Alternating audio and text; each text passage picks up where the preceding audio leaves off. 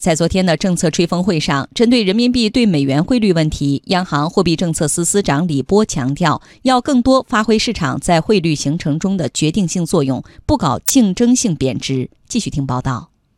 近期人民币汇率问题引发广泛关注，央行货币政策司司长李波昨天回应，要更多发挥市场在汇率形成中的决定性作用，不搞竞争性贬值。我们有信心也有能力保持人民币汇率在合理均衡水平上的基本稳定。第一呢，人民币的汇率啊，主要是由市场供求决定。我们强调呢，我们是更多发挥市场啊。在汇率决定中的作用，不会搞竞争性的贬值，也不会把汇率作为一个武器来应对这个贸贸易摩擦这样的这种外部冲击。第二点呢，在增强汇率弹性的同时呢，人民银行也坚持了底线思维，在必要的时候呢，也采取了一些宏观审慎的一些措施，对这个外汇市场的运行呢进行了逆周期的调节。